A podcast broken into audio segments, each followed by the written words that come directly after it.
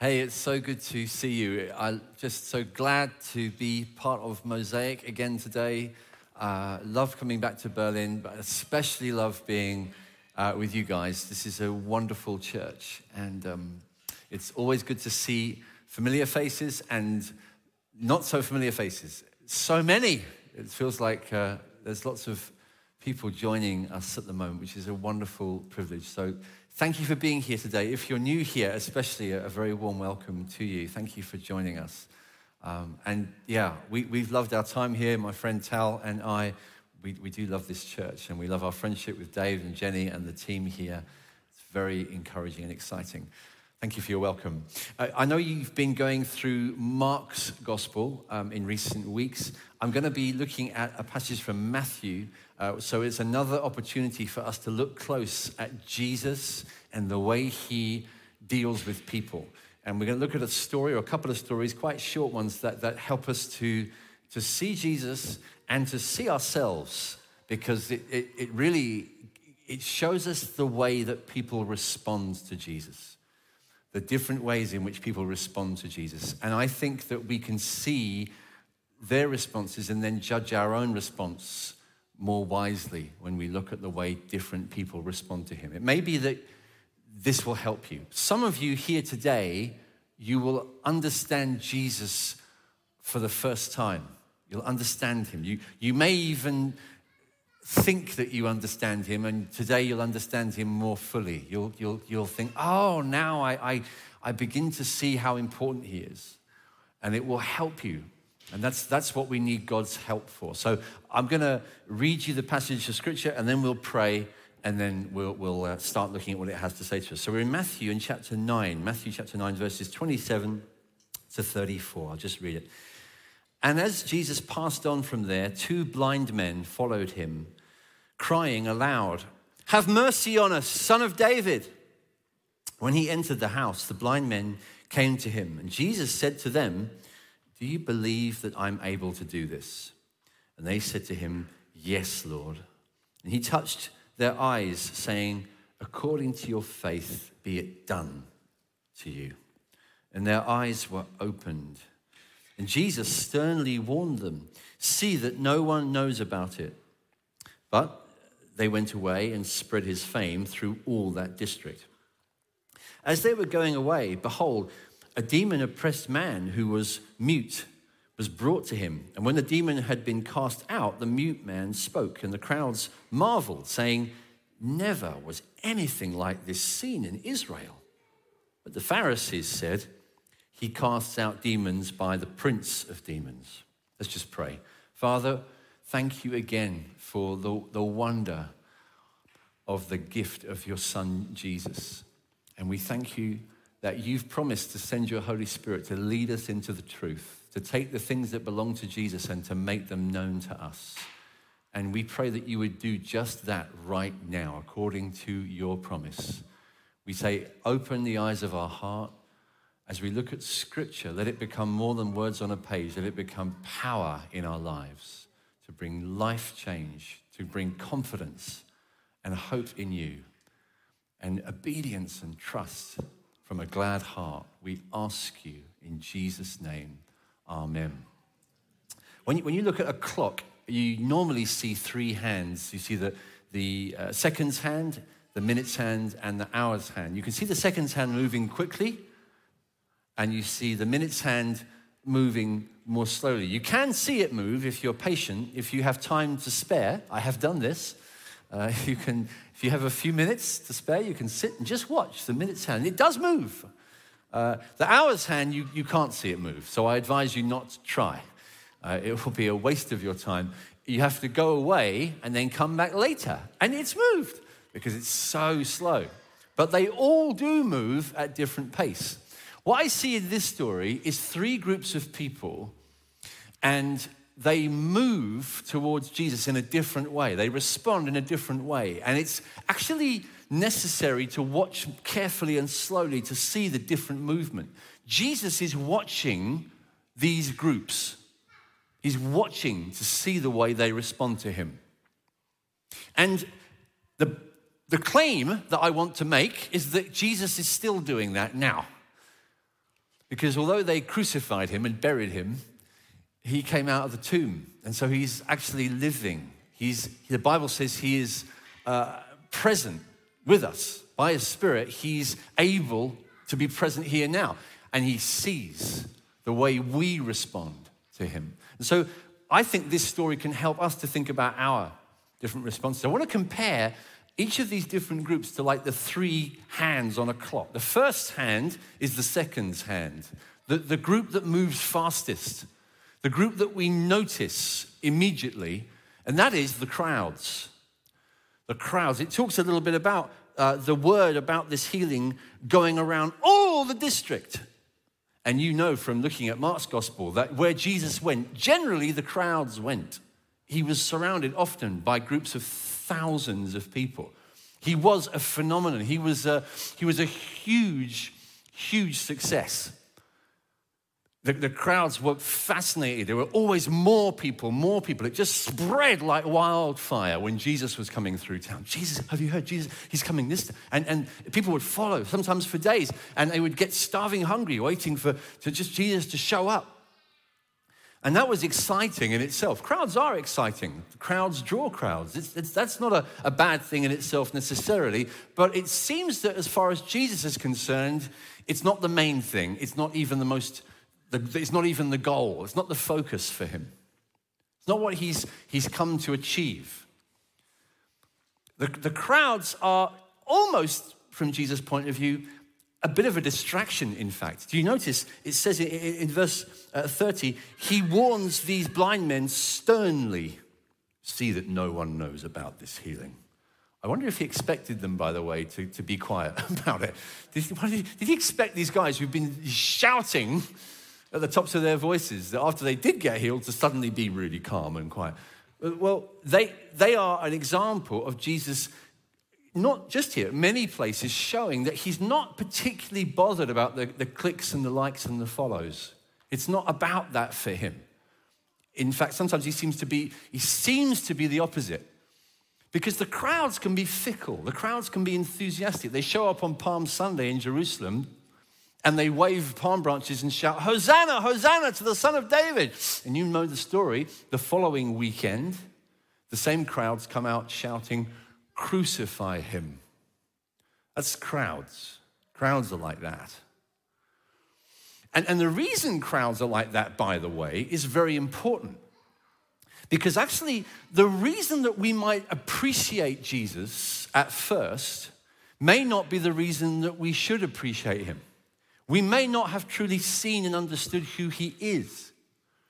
You see, when they waved palm branches, when Jesus came into Jerusalem on a donkey and the crowds came out to salute and to cheer and to chant and to sing and praise, what they saw riding into Jerusalem was a political deliverer, a political savior. Son of David, they called him. In other words, stick it to our enemies, the Romans. That's why you've come. We have some big, bad, evil enemies and you are here to deal with them, to stick it to them, to get, to get rid of our problems. Those guys, those problems out there. That's what you're here for, Jesus. And when, when you've done that, when you've tidied up the Romans, your job will be done. It'll be nice to tell the story years later, but really, we won't want to hear much from you again.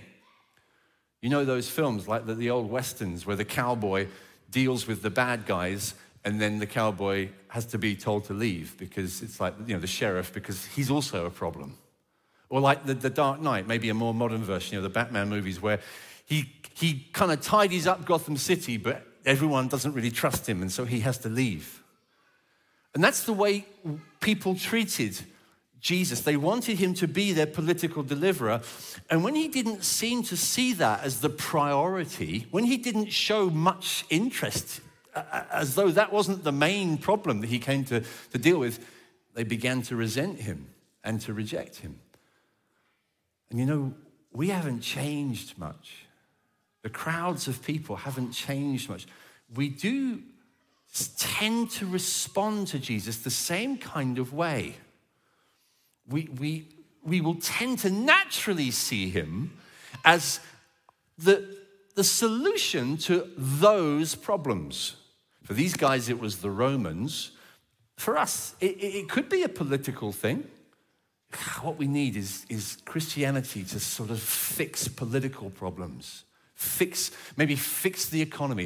If, if, if Jesus cares about anything, it must primarily be to fix this socio ecological thing or this geopolitical thing or to fix this issue in my neighborhood. If, if, if Christianity is worth anything, it's about just fixing that.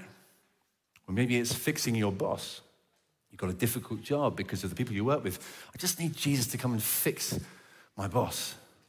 I need Jesus to come and fix my family, my parents. If only Jesus would just come and deal with them or deal with my kids. My kids are such a problem. I just, just need Jesus. My husband, if, if Jesus, just come and fix my husband or my, my wife. Just, Jesus, just deal with that problem, that thing, that person. That's how we can see him. Or even more subtly, Jesus, come and deal with my addiction deal with my debt, deal with my medical situation. Jesus, I want you to come and fix this part of me that I don't like. I like every other part of me, just this one little thing that you're allowed to fix. What we find when the real Jesus comes into our life is that we have often got it quite wrong as to what he's concerned about what he should be concerned about. The priority issue is not the one we have our eyes on. He can come into our lives and we say, I've got this addiction. I've, got, I've had people come to me sometimes over the years as a pastor saying, Please pray for me that this addiction goes away. And I'll say, Yeah, okay, I'll pray for you. And, and, and what I discover as I talk to them and pray to them, I realize they don't necessarily want Jesus. They don't really want him. They don't need him as the center of it all, as we've been singing. They just want this thing gone. When it's gone, I, I suspect I might never see them again. So I'll kind of talk to them about that. You know, the good thing about God is He's so kind that very often He does fix our problems. He does heal us. He does take addictions away. He does fix our debts. He does look after us financially. He's amazingly kind. he is so good. But we can make the mistake of thinking because He's done us a deed of kindness on a peripheral issue in our lives that that was the only thing He intended to do. What he intends to do is so much deeper than that. Because the problems that we really have are often the ones that we're not really alert to. The real issue that's in our lives is one that we don't even feel a lot of the time. The deepest one that we have is our inner rejection of God, our, our, our resistance towards God our suppression of the truth, what we know inwardly, deep down, but we'd rather not know, that we kind of deceive ourselves into not believing, and not accepting. From the beginning, the Bible tells us we've been treating God with distrust. And the harvest that's come from that, what we've, what we've known as a result, is all of the problems that follow, including our addictions, our, our feelings of rejection, our, our broken self image, our, our things that we feel, our hang ups and pains and struggles. These things come out of the deeper issue, which is the rejection of God, the, the, the refusing God, distrusting God that we've inherited from the very beginning. That's our human story. Jesus came to deal with that. That is the thing. Jesus went through everything. He went to the cross to deal with that. That's it. You see, what Jesus came to do for you, whoever you are here today, is to deal with your separation from God through his own separation from God on the cross. When he died upon the cross, he went through the separation from God that you and me deserve because of our wrongdoing, because of our greed and pride and lust and deception. All of the things that make our lives inwardly ugly things that we hide, things that we put on a show to deceive everybody, things that we, we have a kind of Instagram version of ourselves to, to, to kind of cover the reality that we'd rather not show. Jesus knows all of it. Jesus sees behind the Instagram page. Jesus sees the depths of the soul. And you know what? He is moved with compassion and treats you with kindness. And instead of dismissing you, he suffers for you, receiving the penalty, receiving the judgment, paying the debt, cleansing the stain, making you brand new. Only Jesus can do this. It's only He can do it. It's only Him. only He can be such a Savior.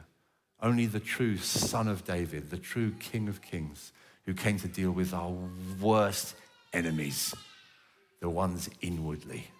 Jesus can do it. Jesus can do that for you today. Maybe here today, you've never thought of it like that. You never thought of yourself as someone that needs a Savior. Maybe you came here because, well, I, you know, my girlfriend brought me, or, or just, you know, I, will just, I'm interested in Christianity, just looking, you know, oh, I hear that there's a nice church. You've never thought of yourself as someone that needs, desperately needs a Savior. And I'm here to tell you that you do. And He's here to tell you that you do. You need Him today.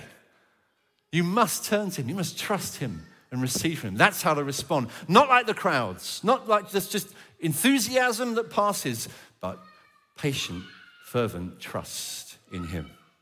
So let's, let's, let's move on to see how others respond. What you see here in, this, in the, uh, the next group is the minute's hand, the Pharisees. The Pharisees.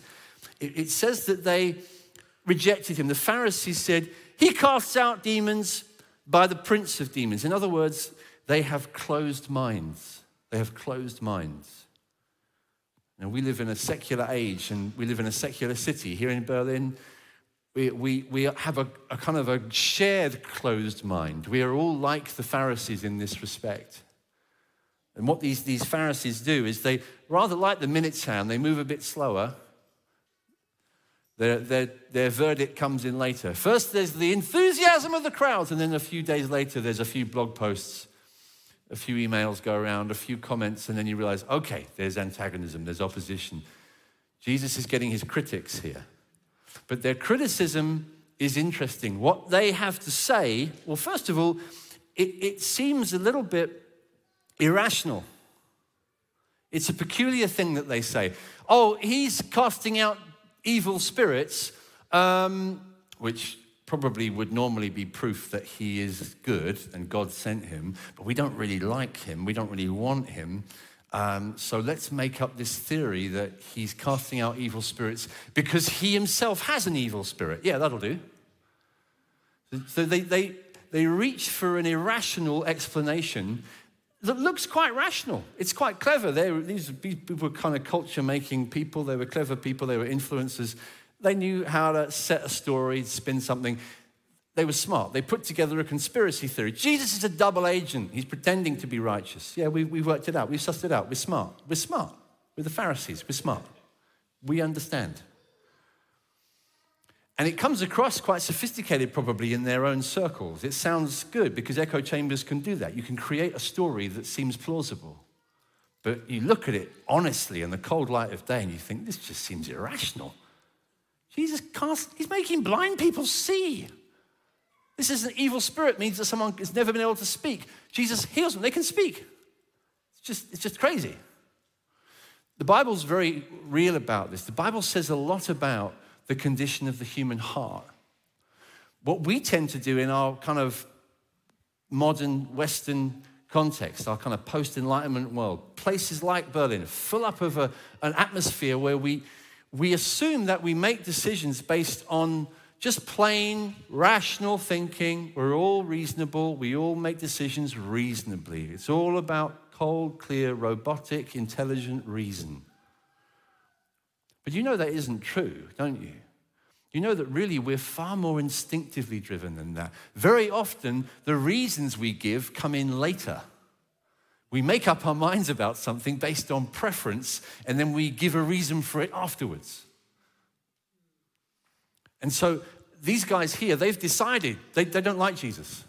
And so they come up with a theory about him. We, we, we often say, people will, will, will ask the very good question the Bible claims that Jesus is the way to God. You can only know God through Jesus.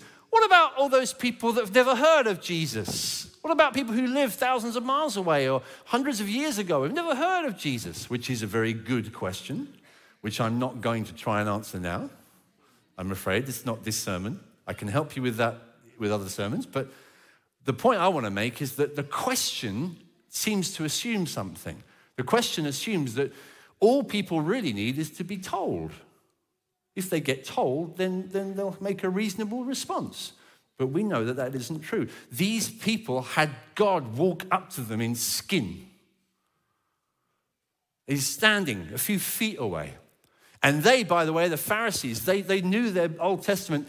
They've been waiting for the Messiah for all their lives. They were trained to recognize God, and they rejected him. Doesn't that prove something to us? You can have all of the information that you ask for and still reject him because it's the heart that drives a decision. It's not as reasonable as we think, our heart. And so we need to be honest and humble and say, what is it that makes the heart reject Jesus? In the case of the Pharisees, Jesus himself says so explicitly. Earlier in Matthew's gospel, he says, It is the sick that need a doctor, not the healthy. It is the sick that need a doctor, not the healthy. He's speaking about the Pharisees. If you think that you're healthy, you will not need a doctor. You will not be feeling your need. You will be conscious of sufficiency. I'm fine. I don't need Jesus. I don't need him. Maybe that's how you feel today. I, I just don't feel the need. I don't, I don't get it. I don't, I don't just don't, I don't see that I, it's so important. I mean, he's interesting. He's a clever man, wise man, helpful man. I don't need him. My, my friends need him, my parents need him, but I don't need Jesus. But we couldn't be more wrong. Because the, the need that you have is desperate. The need that you have, you, you might not feel it, but it's dangerous, your need. When I was about 14, I had the privilege of visiting Israel. Um, I went to the desert of the Dead Sea, where there's a Masada, which is a famous place of one of the, the battles that was fought against the Romans with the Judeans and the Romans. I was told by the guide that took me, he said, drink some, take water with you, keep drinking it. And we all had to take gallons of water, you know, going through the, one of the driest, hottest parts of planet Earth, the Dead Sea. Just bring water, bring fresh water. And I'm like, yeah, yeah, okay, yeah, yeah, I'll bring water. He kept saying, Have you brought water? Yeah. Have you got your water? Yeah. Have you drinking water? Yeah. Every few minutes, he drinks some more water. I don't need to drink water. I'm not thirsty now. I drank some a while ago. He says, If you wait till you're feeling thirsty, it's too late. You've got to keep drinking it just to be safe. You know, it's like that. You know, maybe when you've, uh, you know, just you thought, well, I'll put on suntan lotion when I feel the need for it. you feel the need for it, but it's too late. Don't wait till you feel the need for Jesus. Examine your heart. Think, do, do I need to be forgiven? Do I need, is there guilt in my life? Are there things that I've done? Maybe it's just things I've said. Maybe it's just things I've thought. Yeah, Jesus talked about things that you think not just the things that you do or say, and the things that you don't think, and the things that you don't say, and the things that you don't do. And you know them.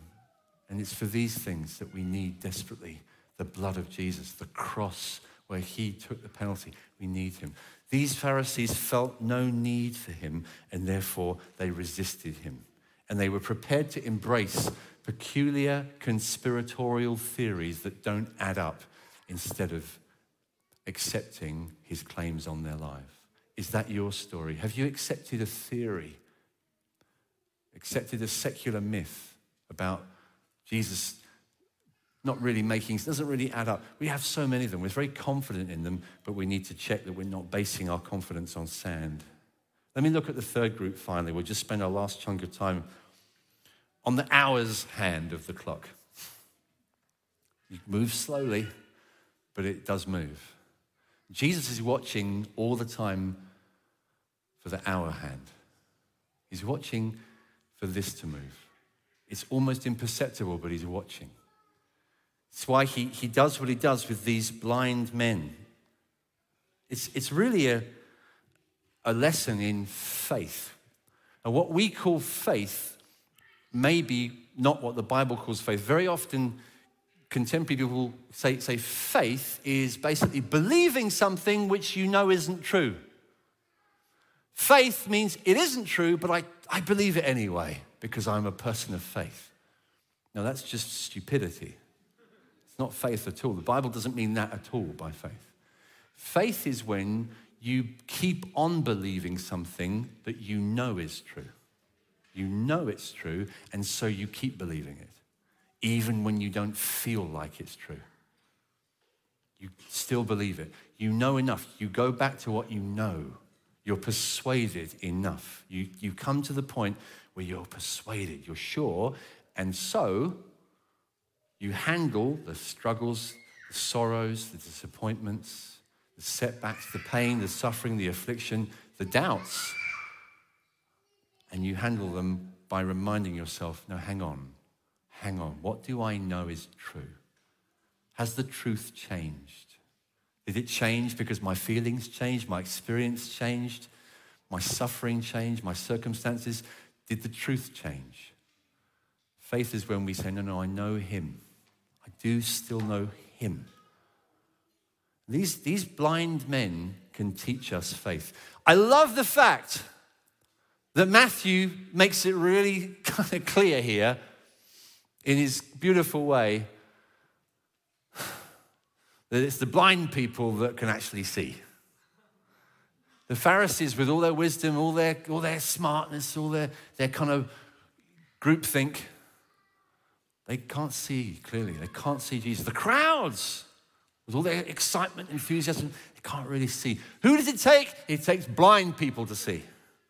This is how the Bible often works. It's fascinating. The Bible is a much smarter book than we think it is. It's making the point all the time in subtle ways. And Matthew's saying, What are you like? Are you like these blind beggars? Or do you think that you can see all the time?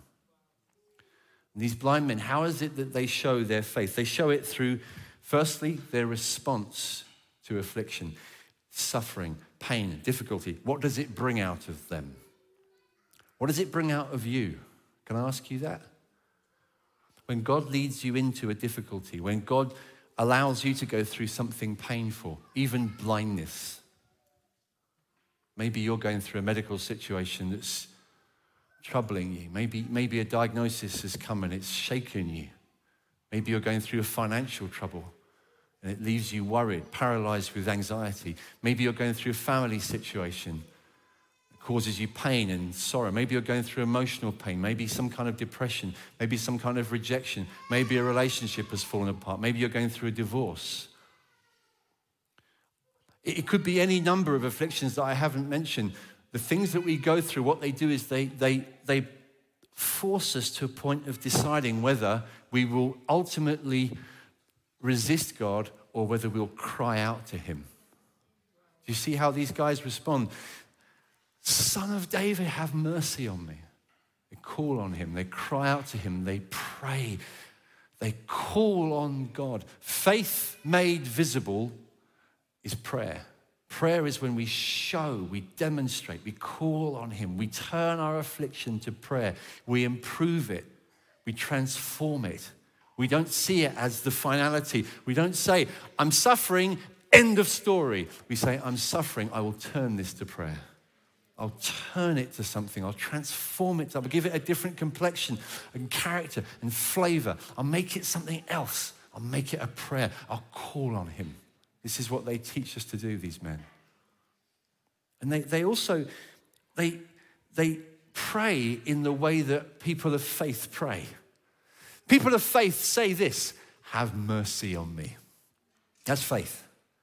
Faith is not when you say, you owe me. I deserve this. Faith is not when I present God with my resume. Here's what I deserve. Here's what's fair. Isn't it fair that I should have this? Isn't it fair after what I've been through? Isn't it fair after what I've done for you? Look, all the things I've done for you. It's fair that you should do me good. All we're doing when we think this way is revealing we don't understand Him and we don't understand ourselves. We, we, we are terribly at risk if we say to God, Give me fairness, give me justice. fairness is justice. Why did Jesus go to the cross? This is what we deserve, right?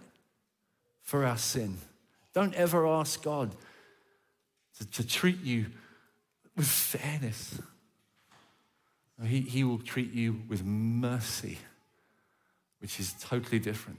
It's beautiful, it's wonderful, it's kind, it's undeserved, it's unmerited, it's unearned. You can't earn it. You can't earn it. You can only say, Have mercy on me. This is, these men, they understand. These blind men, they're like geniuses. Have mercy on me. Have you prayed like, have you understood how to pray like that? Oh God, I come to him every day, not deserving, but receiving anyway, because Jesus did it all. Jesus paid it all. I owe everything to him. All I bring to the table is the sin that he so graciously forgives. That's how it works. It's always been that way around. That's Christianity. That's it. That's the heart of it. But then let's look finally. They weren't offended. They weren't offended, they were unoffended. Jesus said elsewhere in the Gospels, Blessed is the one who is not offended by me. And they, they have reasons to be offended. Look at the story carefully, think about it. it. Says that the blind men, they followed him to the house where he was staying. We don't know precisely where all this was, but he's going, it seems, from the place where Jairus' daughter was healed, which I think was in a different town. I don't know, I don't know this for sure. It seems like we're talking a long walk. He's not, they're not following him a few yards. It, it could, for all we know, be a few miles. And they're blind. And they're calling out, Have mercy, son of David, have mercy. In the dust, in the darkness, they're calling out, following, following, following. And Jesus is doing nothing. He just carries on walking.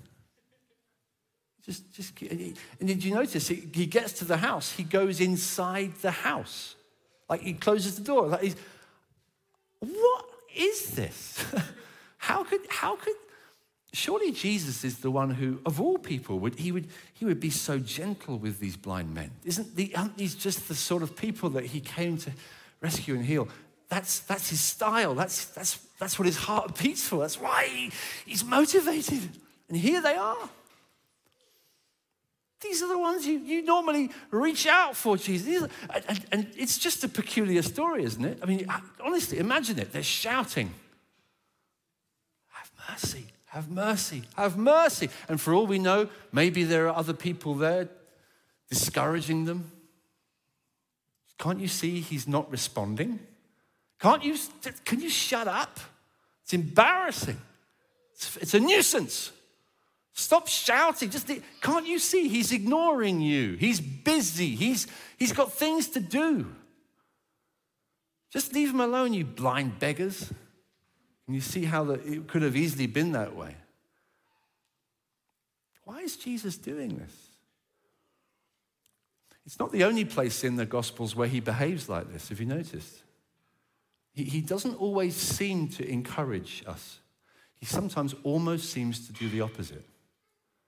Seems to give us a strange face, a strange, strange kind of cold response. What's going on here? Jesus is watching the clock, he's watching the hour hand. What's really going on in the hearts of these men? What's going on? And they keep pushing through, they keep following Jesus. Do you, do you call yourself a follower of Jesus? yeah, I follow Jesus. It's a nice phrase, isn't it? I'm a Jesus follower, I'm a Christ follower. That's the way we talk.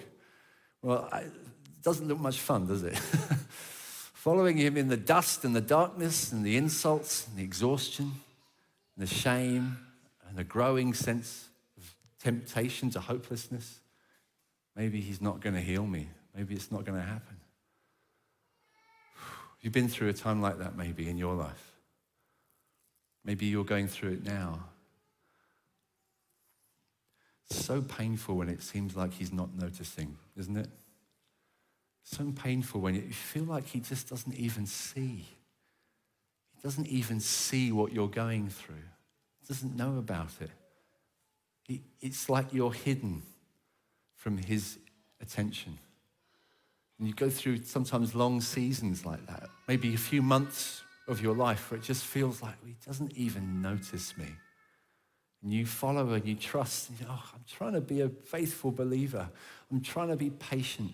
I'm trying to believe him. But he just, just doesn't even seem to notice me. The story is in the Bible for you today. Okay? Because he sees you. he sees you. Bible says that we are the apple of his eye. If he is looking at anything, it's you. And while he's looking the other way, it's like he has eyes in the back of his head. All the time he's on this road with these noisy blind men, he's watching. He's watching. He's watching. He's watching now. He's watching you in your circumstances. He sees the detail. He sees the things that you think no one else has seen. Maybe no one seems to understand. Maybe you've tried to explain it. Maybe you've talked to someone in this church and said, I'm going through a painful time. Let me explain it. And it feels like even when you do that, your friends can't even enter into it with you. Even your, your family, they don't seem to sympathize. They just don't, they just can't get there. You, you just feel so alone in it. You feel just so isolated in your pain. I want you to understand, please, please hear me. Jesus came to sympathize with you in your pain. He is a sympathetic priest. The book of Hebrews says so. He became human so that he could sympathize. He knows what you're going through like no one else can. You, you will never ultimately need to worry about whether he understands. It's what, it's what he does. he knows you, he understands you. And so faith then doesn't become us trying desperately to think, well, maybe, maybe in the end I'll discover that he's good for his promises. But even in the pain, you can feel he so understands, he's so close, he so gets me. And maybe right now, even as we stand in a moment to worship, you'll get to be reminded. And I pray that you will. I pray all of us will learn, not just in a meeting, but through our days, to remain confident in His utter awareness and sympathy with us in our pain. And His ability to break in in a moment. What do you want me to do for you? Make us well. Your faith heals you. Jesus can change things in a moment. Let's stand together, shall we? The musicians are going to come and join me. I want to uh, invite you to this kind of faith, to encourage you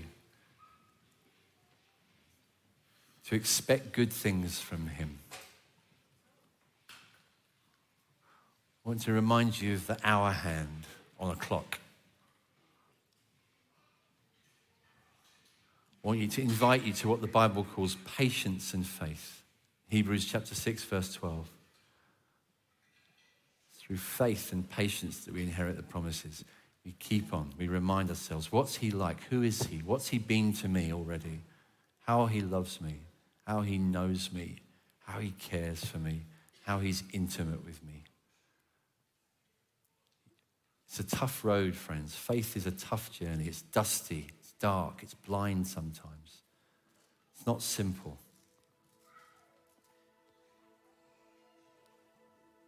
We need more than optimism. We do. We need so much more. We need a real Savior who really knows us. Do you know that He knows you? he knows every hair on your head. Before a word is on your lips, he knows it. He knows your thoughts from afar. He knows you and He's near to you. Jesus, we thank you that you're so close to us. Thank you, you're here now. I pray you bring your comfort to people. In Jesus' name.